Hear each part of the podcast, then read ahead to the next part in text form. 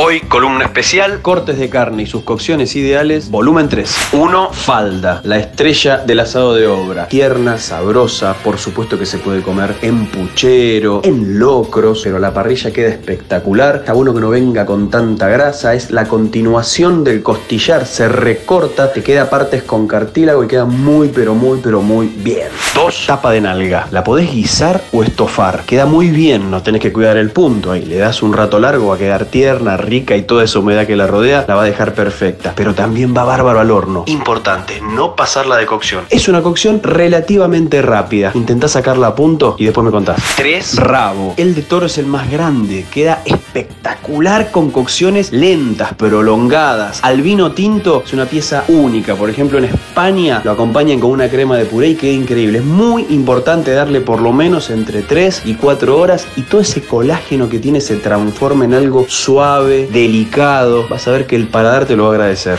4. Colita de cuadril. Queda bárbaro. Al horno la podés mechar, la podés rellenar, podés cortarla en bifecitos y la haces a la plancha vuelta y vuelta o a la parrilla ideal para hacer sanguchitos. Gran corte la colita de cuadril. No la pasemos de cocción que pierde su gracia. 5. Tortuguita. Queda muy bien. O en guisos o en estofados. Podés cortarla chiquita en cubitos y te haces un guiso espectacular de carne de cocción larga porque necesita cierta cocción, hora y media o dos por lo menos. Ahí te va a quedar bárbara. Le dicen tortuguita porque parece una tortuga pequeña. 6. Picaña. Se puso de moda, es muy sabrosa. Es importante que cuando la pidas, que cuando la compres, tenga toda su cobertura de grasa. Es como triangular, es la tapa del cuadril. Para los brasileños sería como el bife de chorizo para nosotros. Se usa y mucho, lo hacen mucho al espeto, tipo espiedo, que va dando vueltas, vueltas y vueltas y te queda súper. Imagínate toda esa grasa abrazando la carne, queda increíble. Hacele un cuadriculado superficial, cociná primero del lado de la grasa, después dalo vuelta a la parrilla, te queda súper. 7. Lengua. La tenemos un poco olvidada. De golpe aparece para las fiestas, a la vinagreta. La lengua es un corte extraordinario. Lo más importante, primero la tenés que hervir por lo menos 2, 3 horas. Capaz que si la lengua es muy grande te pide más tiempo. Recién después, en tibio, la pelás. Es importante que la peles. Y después podés hacerla, como dije recién, a la vinagreta. Podés cortarla en láminas un poco más gruesas, tipo bifecitos, y lo haces vuelta y vuelta. O también marinada con un toque de aceite de oliva, ajo, alguna ralladura de limón a la parrilla. Te queda espectacular.